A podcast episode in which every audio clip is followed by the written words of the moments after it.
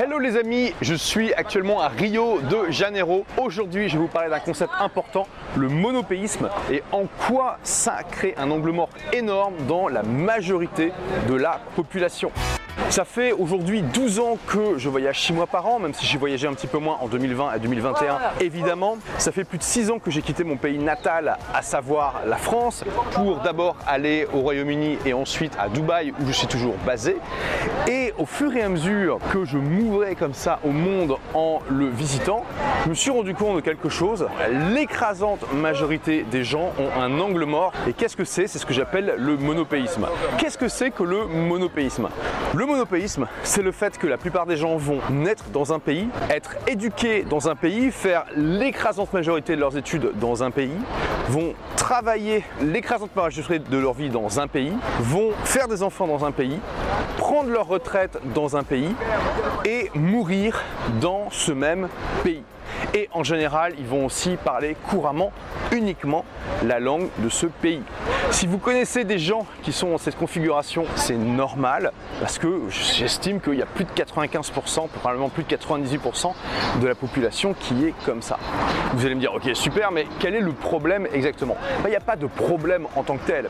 C'est juste que ça crée des comportements qui sont inconscients. Quand vous passez l'écrasante majorité de votre vie dans un seul pays, vous allez avoir un focus sur ce pays qui va être démesuré par rapport aux autres pays du monde. Vous n'avez pas de point de comparaison avec d'autres pays, donc vous êtes plus facilement manipulable par les politiciens et d'autres personnes qui vont vous affirmer des choses sur le fonctionnement du pays dans lequel vous vivez. On va vous dire oui, mais par exemple, dans notre pays, euh, le système de santé fonctionne pas bien. Et comme vous n'avez pas d'autres points de comparaison, bah, comment vous pouvez savoir si la personne, elle vous dit la vérité ou pas? Vous allez être plongé dans une seule culture et ça va être difficile pour vous de repérer qu'est-ce qui dans cette culture vous correspond, qu'est-ce qui euh, ne correspond pas, qu'est-ce qui dans cette culture mérite d'être développé et qu'est-ce qui dans cette culture au contraire mérite d'être abandonné pour être remplacé par des choses qui sont plus évidentes? Un des grands avantages de voyager, hein, même en tant que touriste, c'est d'aller dans des pays comme l'Inde où on voit clairement qu'il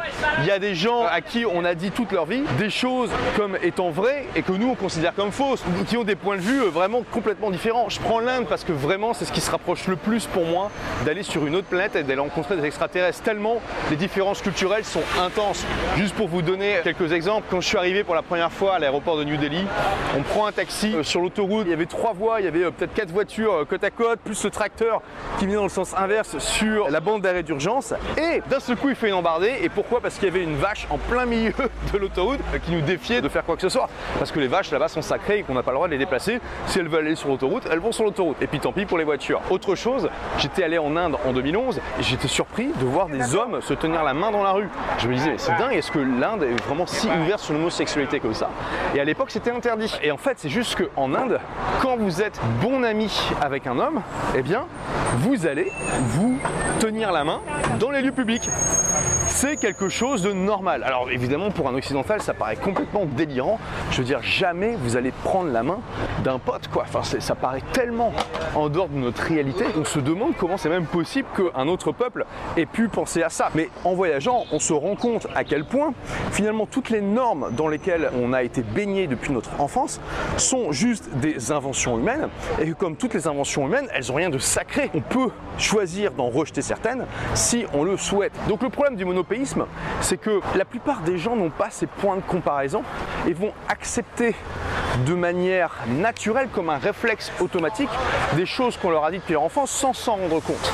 Et ça diminue en partie leur liberté, ça diminue en partie leur capacité à se créer leur propre vie, à se créer leur propre liberté, parce que comme elles sont plongées dans ces normes, elles n'ont pas le recul pour les analyser. Et là, vous allez me dire, ok, génial, Olivier, mais il y a quand même les gens, ils, font un peu du tourisme dans d'autres pays et tout ça.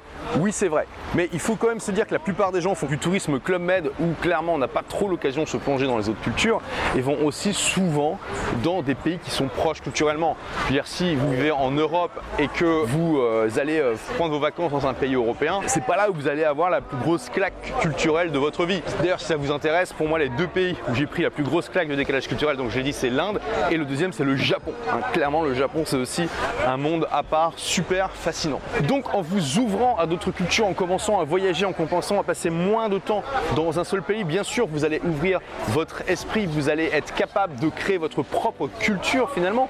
Mais il n'y a pas que ça. C'est que aussi vous vous rendez compte qu'il y a des tas de choses qui fonctionnent bien dans d'autres pays ou qui fonctionnent différemment et qu'il euh, y a des tas de manières de fonctionner différentes. Par exemple, je vis à Dubaï, ce qui surprend énormément de gens, c'est qu'il n'y a pas d'impôt. Il y a 0% d'impôt sur les sociétés, 0% d'impôt sur le revenu, il n'y a pas d'impôt sur les gains de capitaux. C'est juste hallucinant parce que les gens me demandent, mais du coup, mais je comprends pas comment l'État fait pour se financer. Et vous voyez, ça c'est intéressant parce que quand on vit dans un pays occidental, ça paraît tellement évident que euh, c'est la seule manière pour l'État de pouvoir avoir un budget que de lever l'impôt qu'on on se dit que c'est impossible d'avoir autre chose. Et, et, quand on va à Dubaï, on se rend compte que bah si c'est possible d'avoir d'autres manières pour un État de se financer que d'imposer sa population. Ça ouvre nos chakras sur les différentes possibilités.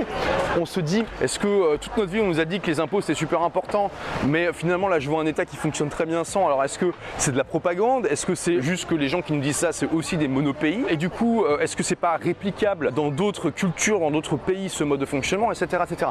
Ça ouvre les réflexions, ça permet aussi d'être moins mouton, de moins prendre pour acquis des choses que tout le monde considère évidentes mais qui en fait le sont pas tant que ça, etc., etc. Un autre exemple, la plupart des Français sont absolument persuadés que la sécurité sociale c'est le meilleur système de santé du monde. Je peux vous le dire en toute confiance puisque je suis un Français et que c'est ce que je pensais avant que je me mette à voyager. Et euh, je vois aussi quand je parle de ça à mes amis, y compris à des gens qui voyagent pas beaucoup.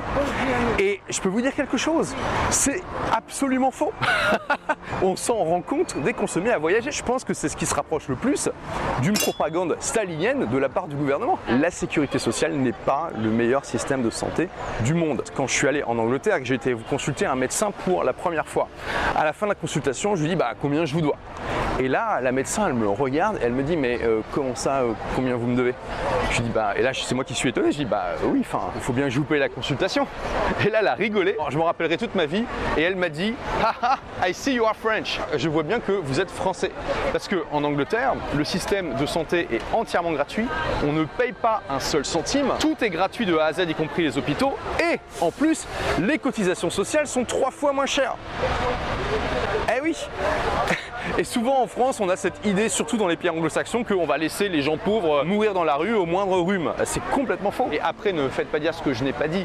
Le système de santé en France est d'excellente qualité, ça c'est clair. En Angleterre, il est d'une qualité un peu inférieure. Je dirais peut-être à 80% du système français. Oui, mais il coûte trois fois moins cher. Donc clairement, le rapport qualité-prix en Angleterre est infiniment meilleur que le système en France. À Dubaï, il y a un système qui est similaire à celui de la Suisse et euh, similaire à l'assurance auto en France.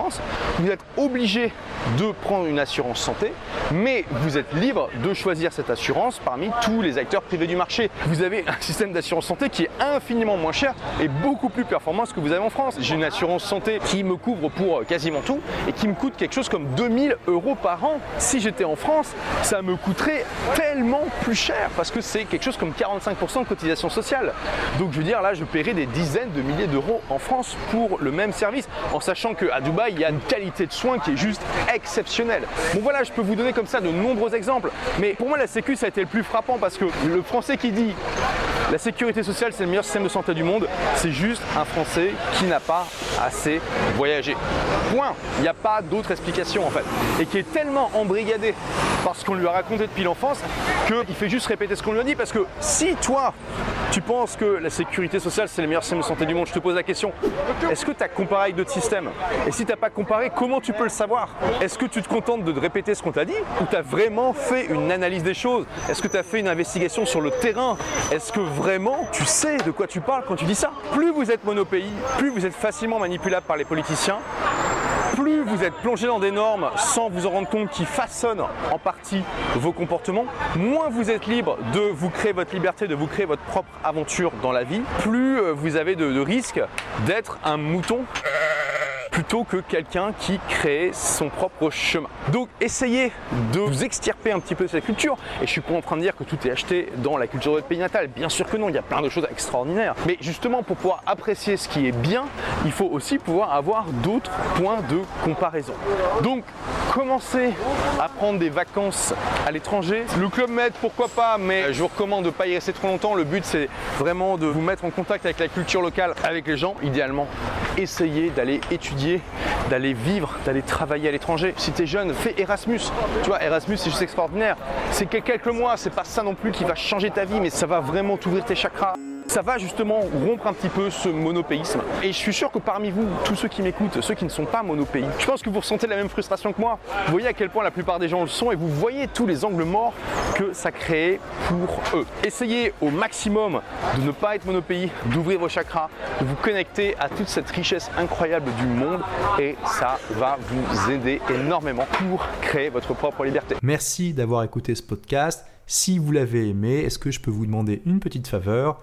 Laissez un commentaire sur iTunes pour dire ce que vous appréciez dans le podcast tout simplement. Ça aidera d'autres rebelles intelligents comme vous à trouver le podcast et puis à être inspirés tous les jours ou presque par lui. Merci et à très vite pour de nouvelles aventures.